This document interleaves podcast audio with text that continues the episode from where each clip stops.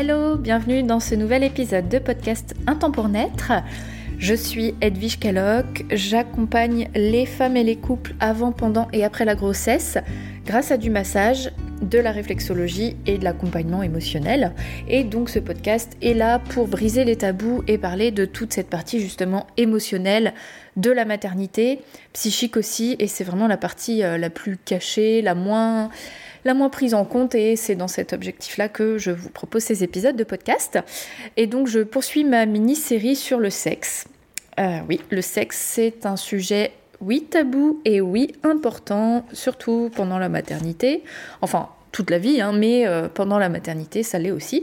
Et il y a pas mal de choses à dire. Donc la semaine dernière, je vous ai fait un épisode sur le sexe euh, pendant votre projet bébé, que vous soyez en PMA ou pas. Et donc euh, cette semaine, je vais vous parler du sexe pendant la grossesse, parce que s'il y a bien des questions qui reviennent régulièrement lors de mes rendez-vous avec les femmes enceintes et puis les couples qui attendent un bébé, celle de la sexualité, oui, elle en fait partie. il y a plusieurs problématiques, plusieurs questions qui viennent euh, sur plusieurs aspects. Il y a notamment la libido qui varie, qui fluctue pour les femmes et puis aussi pour les hommes pendant la grossesse à cause de plein plein de choses, on va pouvoir en parler. L'image du corps euh, et de soi-même qui évolue et aussi le côté pratique euh, pendant la grossesse parce que le corps change et donc on doit s'adapter. Il y a peur de il y a la peur de faire une fausse couche, de faire mal au bébé, que ce soit pour la femme ou pour l'homme, euh, il y a plein de peurs que je souhaite déconstruire aujourd'hui et donner quelques précisions. Alors déjà, je vais faire un petit tour d'horizon sur chaque trimestre de la grossesse parce que euh, ce sont des questionnements qui évoluent et je vais faire un, tour d'horizon un peu global, mais sachant que je tiens à dire quand même qu'il n'y a pas de règles obligatoires, que ce sont des tendances, mais que euh, ne vous dites pas mais moi je ne vis pas ça, donc je ne suis pas normale, ou alors elle dit n'importe quoi, moi je vis pas ça. En fait, c'est des grosses tendances, mais euh, il n'y a pas de règles. Il n'y a pas de règles quoi. Et je précise aussi que je vais plutôt parler des couples hétéros, euh, notamment euh, dans, la psychologie de la sexualité, mais euh, si vous êtes lesbienne, vous pouvez rester parce que ça peut aussi vous intéresser, notamment sur la ressource que je cite à la fin. Petit suspense. alors, premier trimestre. Bien souvent, c'est un trimestre qui chamboule sur le plan santé et psychique. En fait, c'est le, le début de la grossesse, donc déjà sur le plan psychique, on est en train d'intégrer qu'on va devenir euh, maman un jour, ou papa si vous êtes un homme. Et euh, il y a les gros changements hormonaux. Et ça, c'est ce qui fait que le premier trimestre n'est pas toujours délicieux en matière de sexualité, parce que on se sent fatigué, on a des nausées bien souvent, euh, c'est un gros chamboulement en fait physique. pourquoi il y a ce chamboulement hein, Juste pour vous expliquer, c'est que le corps de la femme est en train d'accepter le patrimoine génétique d'une autre personne.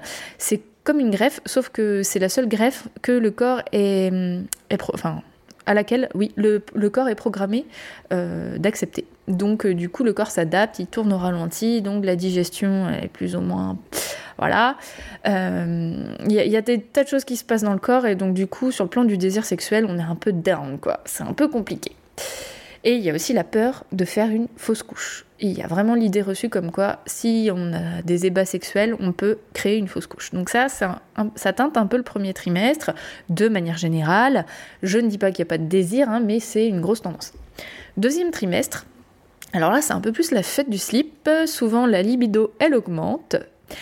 Et on a moins de nausées, de manière générale. Je dis ça parce que je connais des femmes qui ont des nausées jusqu'au bout. Donc ça, ça s'appelle de l'hyperémèse quand on vomit jusqu'au bout. Et même, même juste la sensation de nausée, c'est assez horrible. Hein.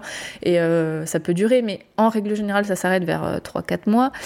Et euh, donc entre 3 4 mois et puis 6, euh, mois de grossesse, c'est un, peu, un peu mieux parce que le corps n'est pas encore assez encombrant pour devoir changer toute sa sexualité. Et puis, et puis oui, il y a un boost de libido qui nous donne plein d'idées, plein de plein d'envies, parfois totalement inédites. On se surprend soi-même à dire ah, mais comment ça se fait que j'ai envie de trucs comme ça ou que c'est un peu le feu quoi.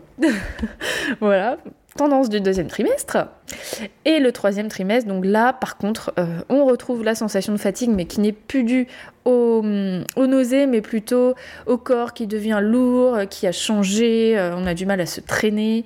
Et puis on se lasse même psychiquement, on commence à se dire bon, là ce serait bien qu'il arrive parce que là j'en peux un peu plus quoi. J'ai mal au dos, j'ai mal au bassin, j'ai mal aux ligaments, ça me tire et puis mon mec il me trouve plus jolie parce que je ressemble à une balade.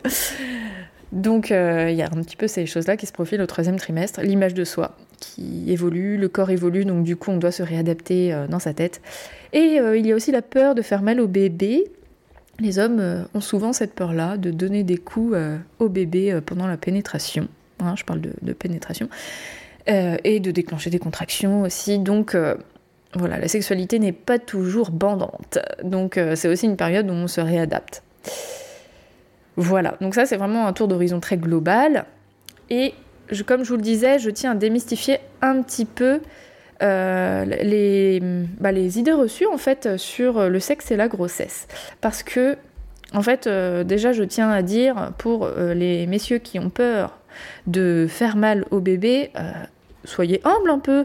Non, non, je plaisante. Mais euh, en fait, euh, votre sexe ne peut pas toucher le bébé. Il est bien protégé dans sa cavité amniotique. Euh, il y a l'utérus, il y a le col de l'utérus qui est bien, bien, normalement bien bouché. enfin voilà, il y a de l'espace entre, entre votre gland et puis la tête du bébé. Hein. Donc, non, non, vous inquiétez pas. Il y a très peu de contre-indications au sexe en fait. Il n'y a pas.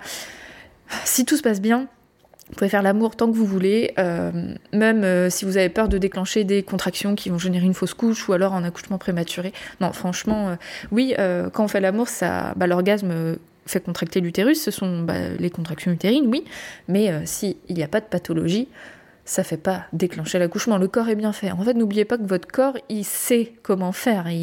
Il n'a pas attendu que votre cerveau gère les choses pour, se, pour se contrôler. En fait, ce sont des choses qui sont incontrôlables. Et vraiment, si tout va bien, si vous n'avez pas de contre-indication médicale de la part de la sage-femme ou du gynéco, il n'y a pas de raison que vous ne fassiez pas l'amour. Hein. Euh, il n'y a pas vraiment de risque. Hein.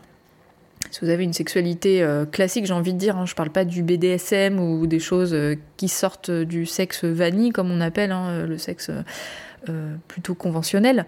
oui, si on entame des, des relations sexuelles un peu plus exotiques, un peu plus violente ou que sais-je, oui, ben là on évite évidemment. Mais euh, là je parle vraiment du sexe plutôt classique, il n'y a pas de contre-indication. Euh, sauf euh, certains cas de figure, bon bah je suis pas doctissimo, vous pouvez aller voir, mais je peux quand même vous donner des exemples, sachant que si vous en faites partie, votre gynéco, votre sage-femme vous l'a certainement dit, mais par exemple si vous êtes en menace d'accouchement prématuré pour une raison ou pour une autre, ça peut entraîner des contractions qui peuvent bah là effectivement être problématiques.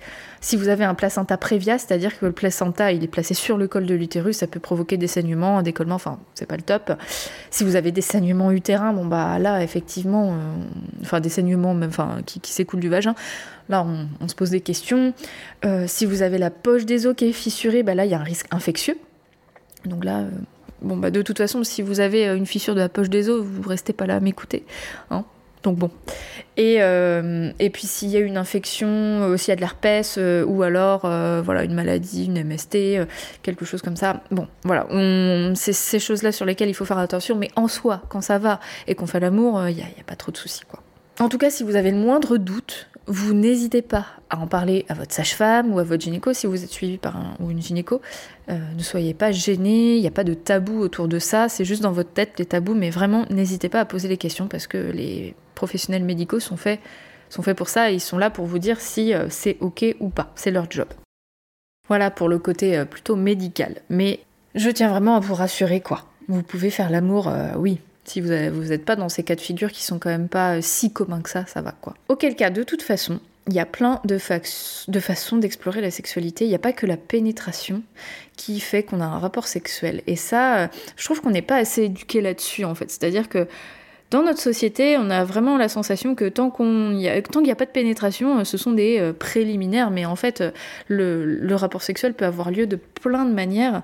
Et c'est peut-être le moment en fait d'explorer diverses choses. Que vous soyez dans un cas de figure plutôt entre guillemets pathologique ou pas, en fait, je trouve que la grossesse c'est un moment où on peut se dire bah soit oh, c'est compliqué pour ma sexualité avec mon conjoint, etc. Ou alors on se dit bah non finalement peut-être que c'est l'occasion de sortir de sa zone de confort. Un peu par la force des choses, parce que de toute façon, euh, genre au troisième trimestre, ben, euh, ça devient compliqué par exemple de faire un missionnaire. mais du coup, c'est aussi l'occasion d'explorer des nouvelles choses, des nouvelles façons de se faire plaisir, que ce soit dans les positions, mais aussi dans la façon de se faire du bien. Donc l'avantage c'est que ça permet de s'adapter au corps, mais aussi de quelque part booster son désir d'ouvrir le dialogue, de s'adapter aussi à l'autre qui peut avoir justement des fluctuations de, son désir. Et je trouve que ça, représente une façon d'augmenter la complicité dans, dans le couple alors que les choses changent. Et ça, c'est plutôt merveilleux. Alors qu'on peut commencer en se disant, aïe, la grossesse va remettre en question notre équilibre, eh bien, on peut décider de prendre cette remise en question comme quelque chose de positif. C'est pas un podcast très long là cette semaine parce que euh, c'est plutôt global sur euh, le sexe et la grossesse. Je vais pas rentrer forcément dans tous les détails euh, de ce que je peux vous proposer, mais il y a une ressource que je trouve vraiment intéressante. C'est un livre qu'une amie m'a offert. Il s'appelle, Jouissance Club. Et ce livre, ce qui est vraiment chouette, c'est qu'il est très concret. Bon, déjà, il est drôle. Vous pouvez aller voir le compte Instagram, ça s'appelle aussi Jouissance Club. Je, je tape pour voir si c'est bien ça, mais je crois que c'est juste Jouissance Club. Euh, ouais, c'est ça. Jouissance.club. Et euh, donc le livre est vraiment chouette parce qu'il y a des dessins euh, très explicites qui expliquent voilà, des, des façons d'explorer la sexualité pour, pour femmes et pour hommes, mais sans pénétration. Et ça, j'ai trouvé, j'ai trouvé ça super cool parce que, bah, bon, la pénétration, à part le Kama Sutra, on sait à peu près comment faire, hein. mais on, on, peut aussi manquer d'idées pour tout le reste. Et ce livre-là, il et eh ben, il balaye euh, vraiment plein plein de choses sur ce tout le reste euh, autour du sexe euh, féminin et masculin, comment stimuler, que ce soit le clitoris, la verge, voilà, plein plein de choses qui sont vraiment intéressantes, sans tabou, comme je le disais, avec pas mal d'humour et facile d'explorer à deux. Donc vraiment c'est une ressource que je vous recommande en tout temps, hein, pas forcément pendant la grossesse finalement, mais euh, je trouve que pendant la grossesse, du coup, ça euh, permet une certaine créativité dont on peut manquer euh, si on n'a pas de ressources, de ressources d'idées finalement, alors que notre corps nous permet plus de faire certaines choses auxquelles on est habitué ou que on sent qu'on a un peu moins de désir et qu'on souhaite se booster. Voilà, c'est plutôt intéressant et très inclusif pour le coup. Et c'est là où j'interpelle aussi les, les femmes en couple c'est que euh, vous pouvez aussi euh, trouver des ressources très intéressantes dans ce livre. Il y a une dernière petite chose que je trouve euh, vraiment importante de rappeler, et je pense que vous le savez si vous m'écoutez, mais c'est de bien faire attention aux désirs de l'un et de l'autre, de ne pas se forcer. Parce que tout ça, c'est c'est bien d'avoir plein d'idées, mais si on sent qu'on n'a vraiment pas le désir et que, et que c'est compliqué pour soi, je pense que la clé c'est de communiquer, de dire à l'autre ce qui se passe pour nous. Si vous êtes une femme et que vous m'écoutez, que vous sentez que vraiment euh, votre désir est vraiment dans les chaussettes, vous pouvez tout à fait expliquer à votre homme ce qui se passe. C'est que oui, la grossesse, en fait, euh, comme je le disais au début de l'épisode, c'est le moment de votre vie où votre corps est en train d'accepter une greffe euh, d'un autre patrimoine génétique. On se rend pas compte, on le voit pas, mais c'est un effort de malade que le corps est en train de faire. Donc ça se manifeste par des pertes d'appétit, de la nausée, de la fatigue, euh, tous les symptômes en fait qui peuvent être caractéristiques du début de grossesse et même après d'ailleurs. Euh, si monsieur ne comprend pas, euh, en lui expliquant ça, je trouve que ça fait quand même une claque quoi. Quand j'explique ça aux hommes dans mes rendez-vous, rendez-vous compte, votre femme elle est en train d'accepter votre patrimoine génétique à l'intérieur de son corps quoi. Ouais, oui, quand même. Là, c'est une autre façon de voir les choses hein, que euh, début de grossesse, c'est très conventionnel quand on le dit comme ça, mais quand c'est un peu percutant de le dire avec ces mots-là.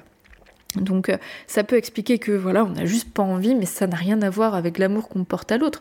Enfin, peut-être que si, mais là, c'est pas le sujet finalement.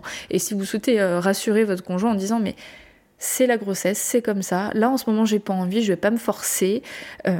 on peut explorer peut-être des choses, mais là, pour l'instant, c'est pas possible. Mais c'est temporaire. N'oubliez pas que c'est temporaire. La grossesse, ça peut paraître interminable à certains moments, mais c'est temporaire. En fait, le désir va évoluer, vous allez vous surprendre aussi à peut-être avoir des regains à certains moments, et puis que ça retombe, et c'est pas grave. Vraiment, faut, faut déconstruire un peu tout ça, c'est pas très grave. Je pense que la clé c'est vraiment la créativité. Au moment où on sent que c'est possible, on y va. Et si c'est pas possible pour soi ou pour, euh, pour votre chéri, bah c'est ok. Faut juste ne pas oublier que ça le désir est, très personnel et que c'est pas forcément à cause de l'autre qu'on n'a pas de désir.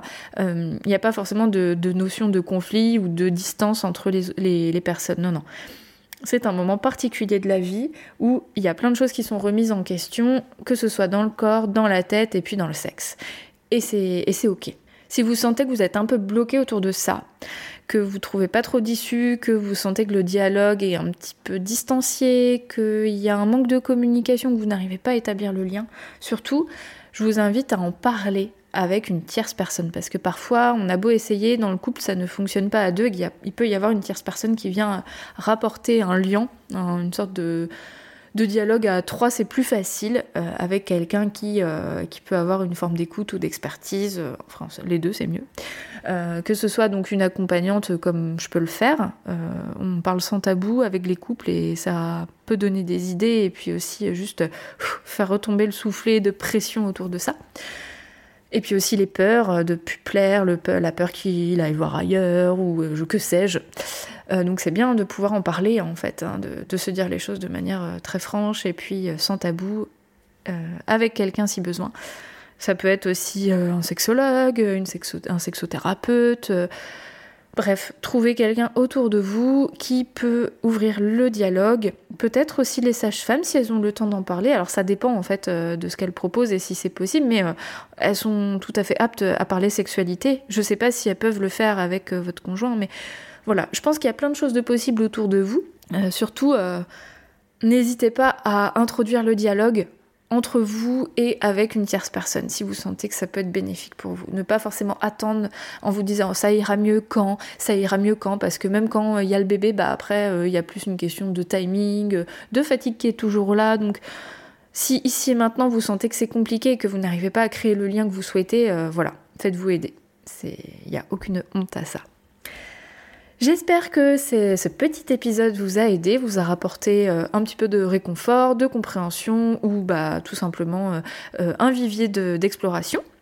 Quant à moi, bah, du coup, je vous dis à la semaine prochaine pour le troisième épisode. Vous l'aurez peut-être deviné sur le sexe après l'accouchement. Et là aussi, il y a pas mal de choses à dire. Je vous souhaite une excellente fin de semaine et puis bah, je vous dis à bientôt. Ciao